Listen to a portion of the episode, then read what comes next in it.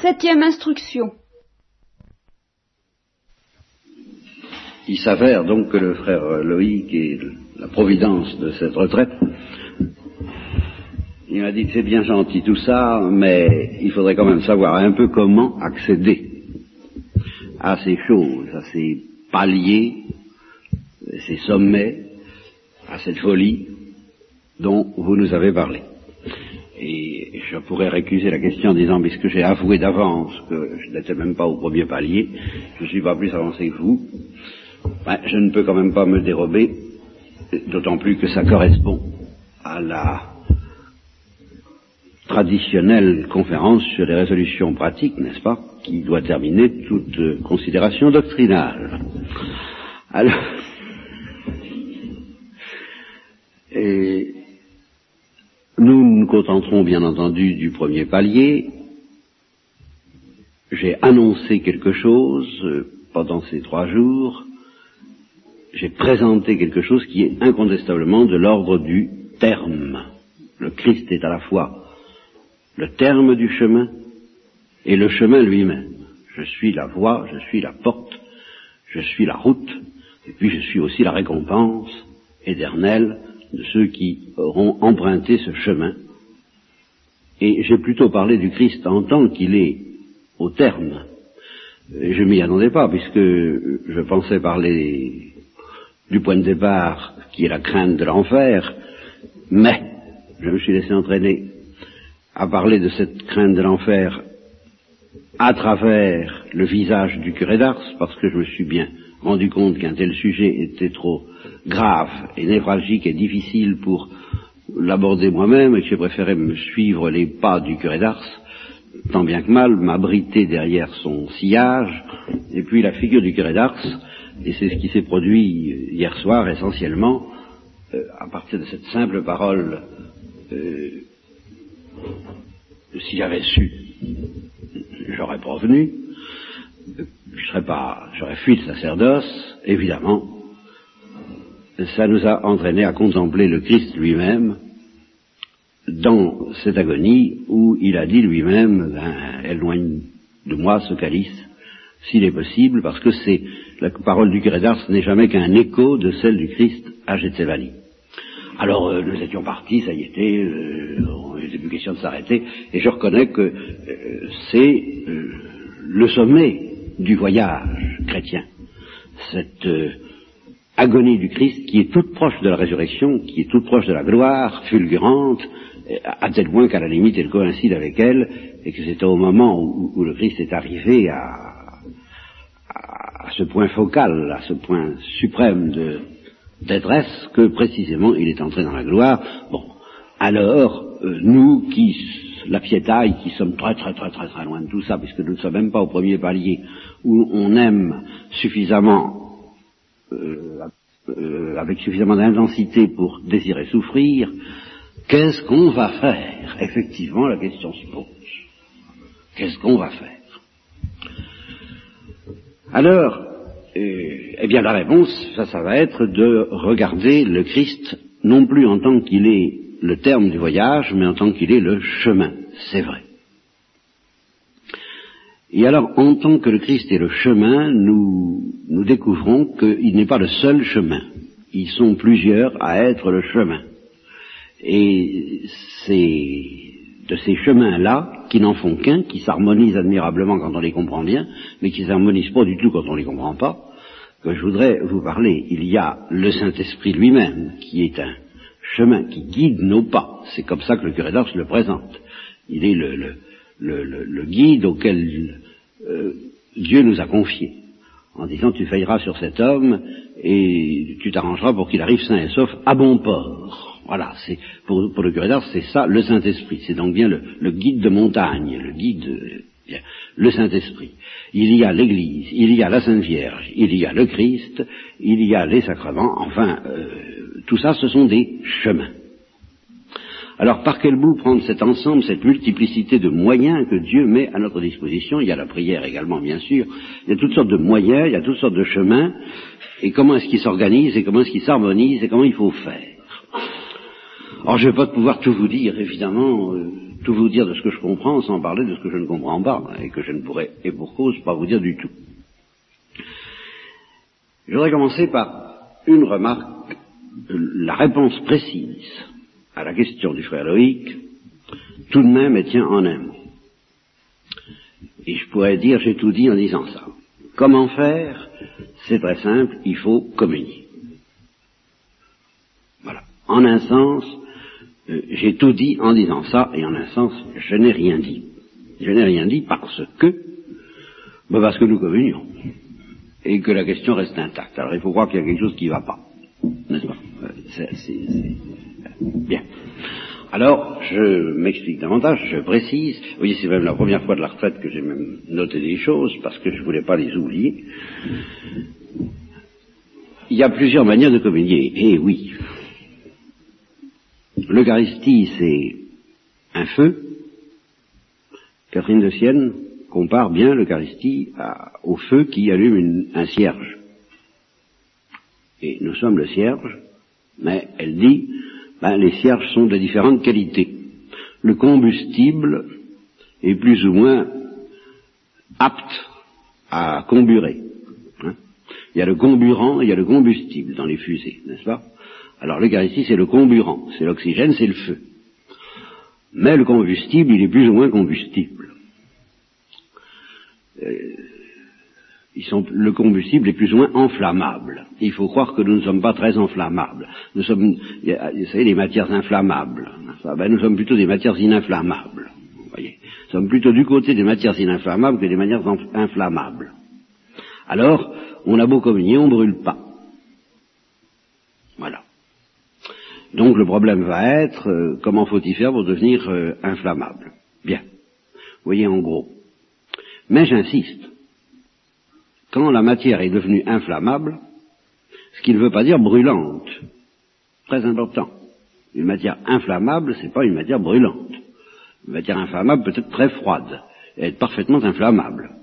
Il suffit d'approcher l'allumette et, ça part. Hein. bon, l'oxygène, l'hydrogène plutôt, bon, euh, c'est une matière inflammable, ça peut être très froid, euh, ça peut être, je crois, d'hydrogène liquide, et puis c'est très inflammable. Mettez la, mettez la lumette qu'il faut et ça, ça, ça, part tout de suite. Je vais y revenir là-dessus.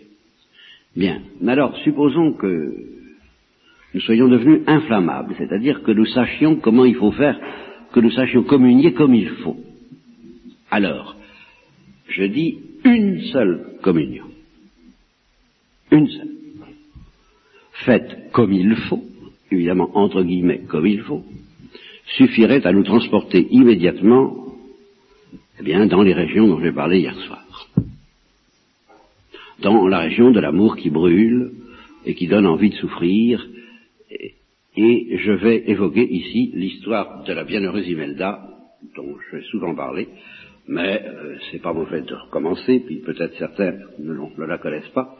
Euh, je tiens à dire tout de suite que ça m'est complètement égal de savoir si elle est historique ou si elle n'est pas historique parce que de toute façon, elle est vraie d'une vérité transcendante à l'histoire. Elle est vraie d'une vérité qui relève de la révélation. Donc la bienheureuse Imelda avait huit ou neuf ans. Euh, en ce temps-là, il n'était pas question de faire sa communion même privée avant un âge plus avancé. Et elle se consumait de désir. Elle était inflammable, très très inflammable, euh, de cette communion qui lui était refusée parce qu'elle n'avait pas l'âge. Et alors, l'histoire raconte que et l'aspect anecdotique m'intéresse pas tellement, c'est la suite, que, assistant à la messe avec un désir, mais à en mourir, c'est le cas de dire, vous allez voir, de la communion, de l'Eucharistie, l'hostie s'est échappée des mains du prêtre, porté par un ange, et est venu se porter dans sa bouche. Euh, et alors là, elle s'est, comme on dit, abîmée dans l'action de grâce, c'est-à-dire l'Eucharistie, c'est le même mot, et puis quand on a essayé de la réveiller, tout de même en disant ça suffit comme ça, eh bien il n'était plus question de la réveiller, elle était morte. Bon. Elle était au ciel, puisqu'on la considère comme bienheureuse. Alors ce qui m'intéresse le plus dans cette histoire, c'est la fin. C'est ce fait qu'une seule communion, bien faite, comme dirait le curé d'Ars, aurait le pouvoir ou bien de nous emmener au ciel immédiatement, comme ça, comme la Sainte Vierge, l'Assomption, la Transfiguration. C'est parti. Nous brûlerions comme une torche et nous, au lieu de mourir de mort, c'est un thème que j'ai longuement développé, j'y insiste pas, eh bien ce serait la mort d'amour, la mort de gloire immédiate, emportée par l'Eucharistie. Ou bien, ou bien, et alors là ça répond très précisément à la question du frère Loïc, ou bien au lieu de nous emmener au ciel, ça nous donnerait ce que le curé d'Ars considère, présente dans certains de ses sermons comme quelque chose de supérieur au ciel. C'est-à-dire que ça nous donnerait un amour aussi dévorant qu'au ciel, mais avec cette possibilité que n'ont pas les bienheureux, et le curé d'Ars dit à cet égard, il nous envie, eh bien de grandir encore, d'aller encore plus loin, et de devenir encore plus fou, en communion de nouveau. D'aimer d'un amour aussi brûlant qu'au ciel, mais avec cette possibilité de faire encore des progrès et de gagner des âmes, dirait le curé d'Ars, d'augmenter la, la, gloire et la joie de Dieu, et, c'est lui, c'est là, c'est lui qui a cette expression que reprend, je crois, Thérèse de l'Enfant Jésus, euh, parce que ça l'avait frappé. Qu'est-ce que vous voulez? Les saints, ils fichent plus rien, ils vivent de leur rente. Eh bien, euh, nous sur la terre, nous avons un avantage merveilleux sur les saints du paradis, c'est que nous pouvons travailler. Travailler, c'est-à-dire être fécond, pas travailler justement seulement au sens humain du mot, mais avoir une grâce qui soit féconde. Nous avons des pouvoirs que les bienheureux, les morts, tous ceux qui sont dans l'au-delà, ont perdu. Ils n'ont plus le pouvoir euh, d'obtenir de, Dieu des choses euh, par mode de mérite, par mode de lui faire des cadeaux. Ils n'ont plus le pouvoir de faire des cadeaux à Dieu. Voilà. Et quand on fait un cadeau à Dieu sur la terre, dans un amour brûlant et dévorant analogue à celui du ciel, alors on obtient davantage d'amour et on ressuscite des âmes et ainsi de suite et ainsi de suite. Autrement dit, la réponse à la question euh, est obtenue. C'est parti. Hein, c'est parti, mon ami. Hein. la fusée est, est, sur orbite à partir du moment où on a fait cette communion qui pourrait nous faire mourir, mais qui, beaucoup mieux que de nous faire mourir, nous fait vivre comme si nous étions morts, que dit euh, ce que dit Paul, euh, vous êtes mort et votre vie est cachée en Jésus. Voilà. Vous êtes mort, vous êtes déjà mort d'amour si vous avez fait cette fameuse communion, si vous faites cette fameuse communion qui, qui fait mourir la bienheureuse Imelda, eh bien vous, vous, partez, ça y est, vous, vous, décollez. Vous, décollez de ce monde tout en restant dans le monde, et alors là vous y produisez les mêmes fruits que le Christ, ça devient bon. Ceci dit, eh bien, ceci dit, nous ne décollons pas du tout et nous communions. Alors, il y a un os. Et c'est de ça que je voudrais parler. Le problème, il faut d'abord bien comprendre, justement, que le problème n'est pas de brûler. Ça, c'est pas notre problème. Si Dieu nous donne l'Eucharistie, c'est justement pour que nous n'ayons pas du tout le souci de brûler. C'est comme si, justement, un morceau de bois euh, froid, très froid, euh, et, qui est à 5 ou 6 centimètres d'une allumette euh, enflammée, se demandait comment faire pour brûler. le problème ne se pose pas, il ne brûlera pas par lui-même. Il suffit que l'allumette s'approche et il brûlera. C'est exactement le mystère de l'Eucharistie. C'est pas le problème. Nous n'avons pas à faire des efforts pour brûler. Nous avons à faire des efforts pour autre chose. Euh, brûler, c'est affaire de Dieu. C'est lui qui s'en charge. C'est lui qui s'en occupe. Et c'est justement ce que signifie efficacement le sacrement de l'Eucharistie.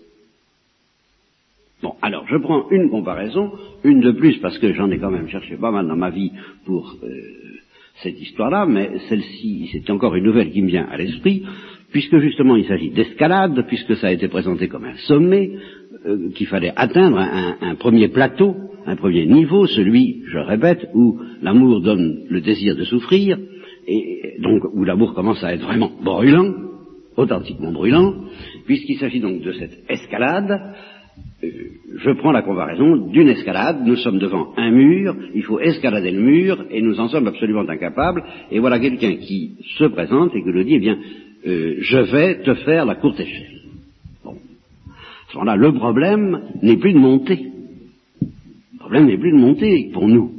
Si on rencontre quelqu'un qui nous dit je vais te faire la courte échelle, notre problème n'est plus de grimper le mur. Plus question de chercher à savoir comment grimper le mur. Il n'y a, aucun problème de ce côté-là. Le problème c'est ah, ben, de se laisser faire convenablement par celui qui va nous monter. Le problème n'est pas de monter, on va être monté. C'est entièrement passif. Le problème, c'est qu'on se laisse faire. Et alors, euh, c'est pas toujours facile moi, je, je, je, sens bien que si quelqu'un se propose pour me faire faire la courte échelle, ça sera pas, ça sera pas des gâteaux. Pourquoi Parce que parce que je saurais pas y faire, parce que je serais, je serais contracté, je serais rigide, j'aurais peur, je ne, me, je ne serais pas souple, je ne prendrais pas l'attitude qu'il faut. Elle arrivera non, non, non, pas comme ça, un peu plus haut, un peu plus bas. Bon, il faudra toutes sortes, ça pourra prendre du temps pour que je devienne euh, mobile.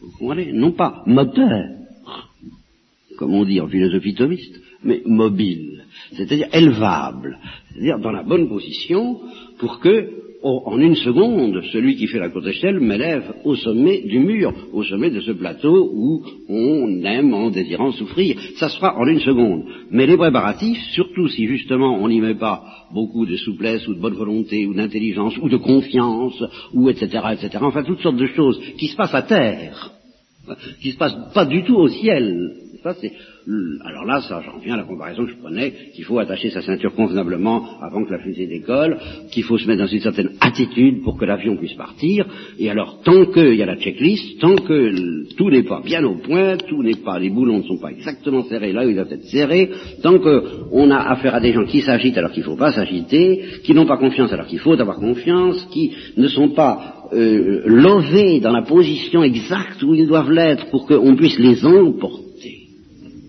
eh bien on ne partira pas. Le signal du départ ne sera pas donné. La voiture ne se mettra pas en marche avant que tout soit bien en place.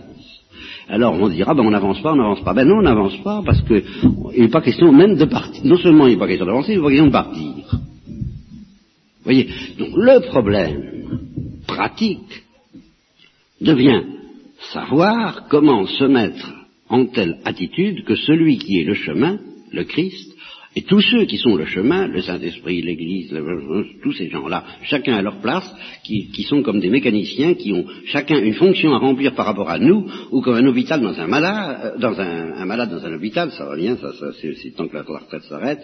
Alors, comme un malade dans un hôpital, eh bien, il faut que tout, le monde est en place, le médecin, les infirmières, les anesthésistes, tout, tout ça. Encore faut-il que le malade s'adapte à tous ces gens-là. Voilà. Puis après, le reste, la maison se charge de tout. Mais son travail à lui, malade, c'est de s'adapter à tous ces gens-là, et de s'adapter correctement, adéquatement, comme il faut pour qu'ils puissent faire leur travail. Alors tous ces gens-là, c'est le Saint-Esprit, l'Église, Marie, Jésus. Bon, alors Marie, par exemple, je prends cet exemple-là comme ça, Marie n'avait pas besoin de l'Église. Pourquoi? C'est plutôt l'Église qui a besoin de Marie. Pourquoi? Parce qu'elle était le combustible parfait. Elle était parfaitement inflammable. Elle n'était pas brûlante, elle n'était pas le feu. C'est Jésus qui était le feu. Et elle, elle était le combustible. Alors ça se passait très bien entre eux. C'est pas elle qui, a brûlé, c'est le Christ qui l'a emporté. Avant le Christ, c'était le Saint-Esprit. Bon, peu importe, de toute façon, euh, Marie, à elle toute seule, était parfaitement euh, et au suprême degré inflammable et par conséquent, elle est née elle a été conçue non seulement inflammable, mais immédiatement enflammée. Mais attention, c'est justement là où nous risquons de nous tromper parce que nous sommes orgueilleux et que nous avons envie d'être enflammés avant d'être inflammables. Et que nous travaillons à nous enflammer ou que nous réclamons d'être enflammés alors que manifestement nous ne sommes, sommes pas du tout inflammables. Il y a quelque chose, il y a toutes sortes. Et alors ici, le grand mot, où l'Église va intervenir, il y a toutes sortes d'impuretés en nous qui font que le feu ne peut pas nous brûler. Et que avant de brûler, ce qui est, mettons, notre désir, et ce qui est un peu la question du frère Loïc, comment faire pour atteindre le niveau où on brûle d'amour, au fond c'est toute la question qui m'a été posée, eh bien, je réponds, il faut se faire nettoyer. C'est tout. Et alors là, c'est le nettoyage, c'est plutôt froid. c'est exactement le contraire du feu. Le feu c'est chaud, c'est même trop chaud. tant qu'on n'est pas pur, le feu c'est trop chaud. Et euh, également, c'est un peu chaud pour notre faiblesse, et c'est pour ça qu'on a besoin d'être fortifié pour subir le choc, et l'Église nous fortifie par le sacrement de confirmation, après nous avoir rendu fondamentalement inflammable et déjà un peu enflammé par le baptême, c'est-à-dire nous avoir euh, mis au monde comme inflammable par le baptême, fortifié toujours comme inflammable par le sacrement, de confirmation, il reste le principal travail, c'est le nettoyage. Nous avons ce qu'il faut pour brûler, mais nous ne brûlons pas parce que nous ne sommes pas nettoyés, nous ne sommes pas purifiés. Alors, euh, bon, ben, ça fait ce que ça donne, comme dit Saint Jean de la Croix, quand on essaie de faire brûler du bois, euh, du bois qui n'est pas du bois sec, justement, qui, n'est pas du bois euh, prêt à partir pour le feu, mais ça fait de la fumée, ça, ça part pas, le feu ne part pas. Vous savez ce que c'est qu'un feu qui ne part pas hein? C'est énervant, un feu qui ne part pas. Eh bien, c'est pas en essayant de recommencer dix fois, vingt fois à remettre l'allumette qu'on va y arriver, c'est en disposant la matière combustible, en la nettoyant de toutes les impuretés qui empêchent que ça part. C'est le travail de l'Église, purifié et fortifié par, alors par, par quoi? Eh bien d'abord, et par-dessus tout, par la parole de Dieu. Vous êtes pur, déjà vous êtes pur à cause de la parole. La parole de Dieu peut commencer à enflammer. Le cœur des disciples d'Emmaüs s'est aperçu qu'il était brûlant, alors qu'ils étaient encore découragés, pendant que le Christ leur ouvrait le sens des Écritures. La parole de Dieu peut commencer à enflammer, mais en même temps, et d'abord, elle purifie, elle nettoie par la lumière qu'elle donne et est condition d'être reçu convenablement. Et ici, j'en arrive justement au rôle de l'Église. Le rôle de l'Église le plus important, c'est de nous donner l'Eucharistie, c'est de nous donner la grande purification qui vient avec le baptême et le sacrement de pénitence, et aussi l'onction des malades, tous les sacrements purificateurs en tant qu'ils sont purificateurs, mais tout cela, nous y venons pourquoi? Parce que nous avons entendu la parole, et la parole nous est donnée par l'Église. Même la Bible, elle nous est présentée par l'Église. Seulement voilà. Et là, j'arrive à ce qui devient le plus névralgique au point de vue pratique, dans, et, peut-être le plus dramatique, un petit peu dramatique quand même, dans le conseil que je voudrais vous donner, dans, l'exhortation que je voudrais vous offrir, l'exhortation finale, n'est-ce pas? Je pense à cet épisode de l'eunuque d'Éthiopie, qui marchait sur son char au moment où il rencontrait Philippe. Et je pense à cette parole de l'eunuque quand Philippe lui dit, comprends-tu ce que tu lis? Tu as la parole de Dieu entre les mains. Comprends-tu ce que tu lis? Et le nuque lui dit, comment pourrais-je comprendre s'il n'y a personne pour m'expliquer? Voilà. Alors ça, ça c'est l'exemple impressionnant au possible de ce que j'appelle poser une vraie question et ce que j'appelle aussi être enseignable par l'Église. Et croyez-moi, c'est pas si facile que ça.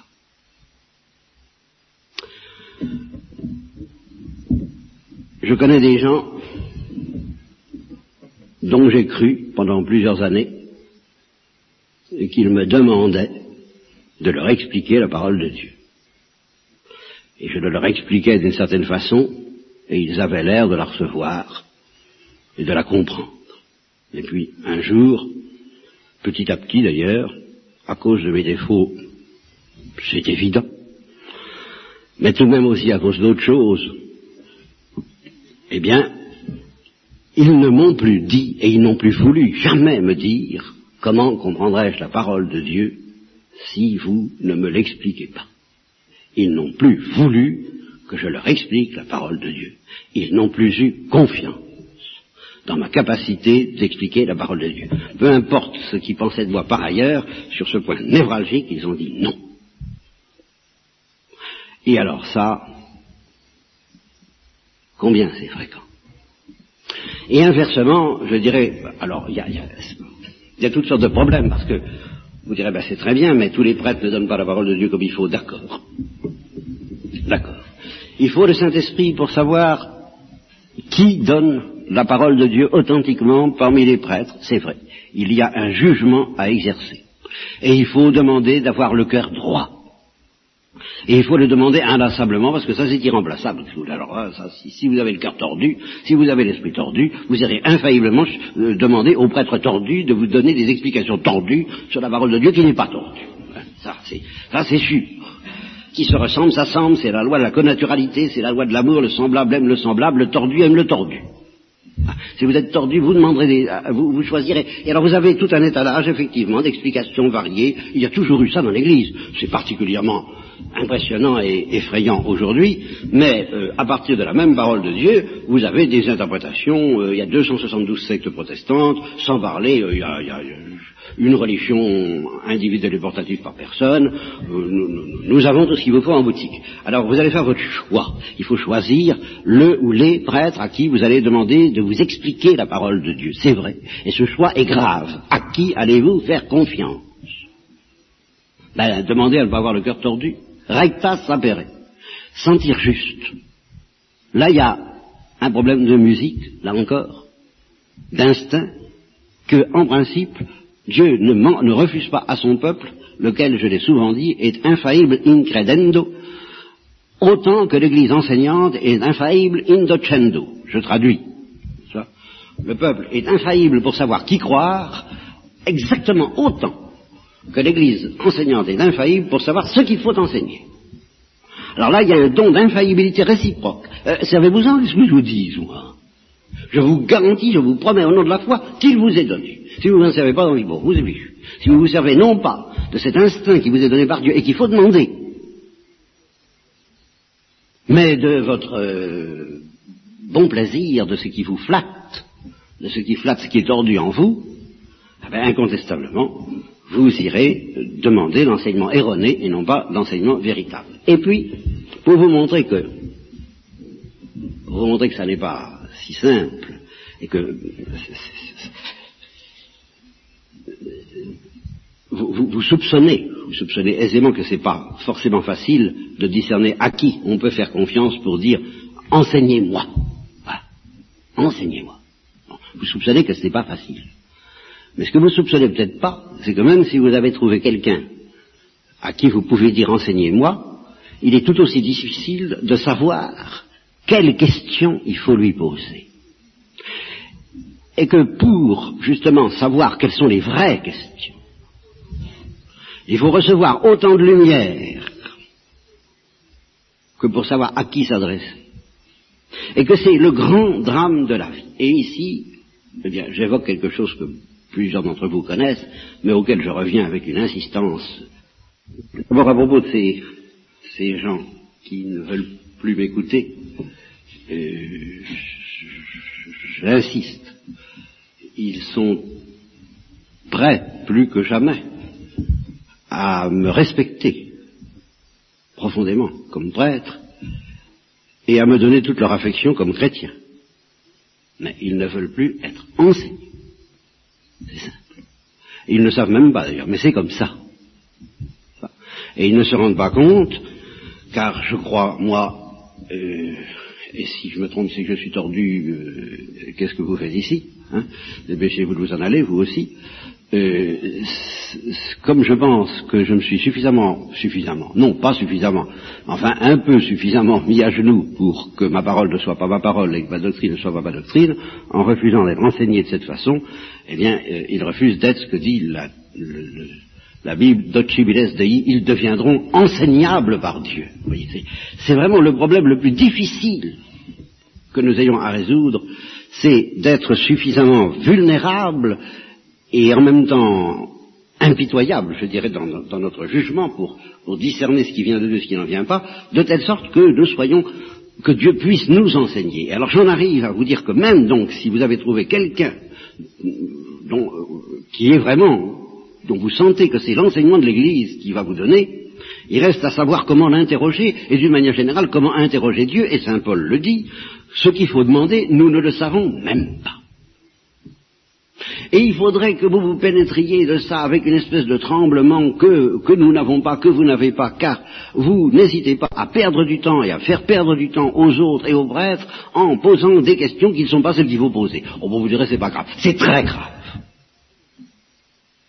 Et alors, je vais vous en donner la preuve.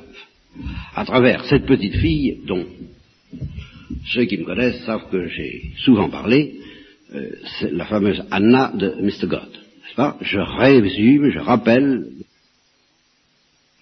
que cet enfant, qui est donc morte à huit ans, qui était un génie, qui était plus une intellectuelle euh, qu'une affective, ce qui est tout à fait extraordinaire pour une enfant de, de, 7 ans, pour une petite fille. Elle avait besoin d'amour, naturellement, comme tout le monde. Elle n'a commencé à parler avec ce Finn, ce garçon, que le jour où elle, a pu dire, mais elle lui a demandé est-ce que tu m'aimes, il lui a dit euh, oui, sans trop savoir d'ailleurs pourquoi, ni comment, ni ce que ça voulait dire, histoire de ne pas la contrarier, et ça a tout déclenché. Et, à ce moment-là, c'est elle qui l'a enseigné beaucoup plus que lui qui l'a enseigné encore. Il y a quand même évidemment eu un échange entre eux. Et euh, elle s'est mise à avoir une vie intérieure d'une intensité considérable, mais une vie intérieure que je comparerais plutôt à celle des chérubins qu'à celle des séraphins, parce que c'était un génie, et qu'elle voyait. Par exemple, le livre commence précisément sur cette simple définition. Qu'est-ce que c'est qu'un ange? Facile, facile. Question facile? L'ange, c'est tout en dedans, un, homme, c'est tout en dehors. Ça, ça ne veut rien, mais enfin, voyez, on voit tout de suite une grosse place. Hein, ça, y est, quoi. Hein, alors, elle, elle, vit tout comme ça. Et alors, euh, une nuit, il venait je crois, dans la journée ou la veille, d'enterrer quelqu'un qu'elle aimait bien.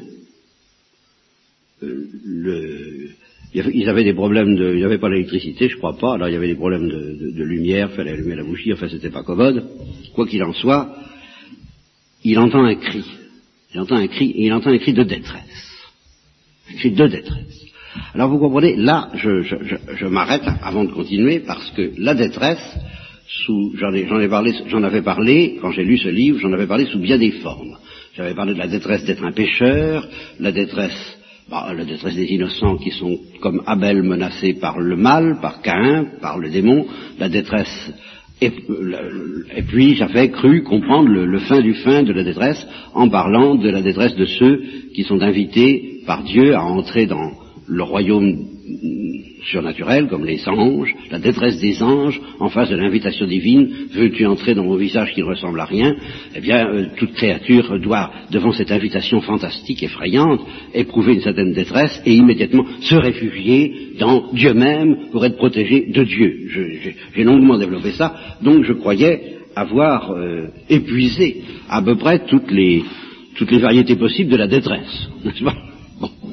Eh bien, là, euh, c'est pour ça que ce livre est important, quand ce ne serait pour ça, il m'a apporté un, quatrième type de détresse auquel j'avais jamais pensé. Il entend donc un cri de détresse.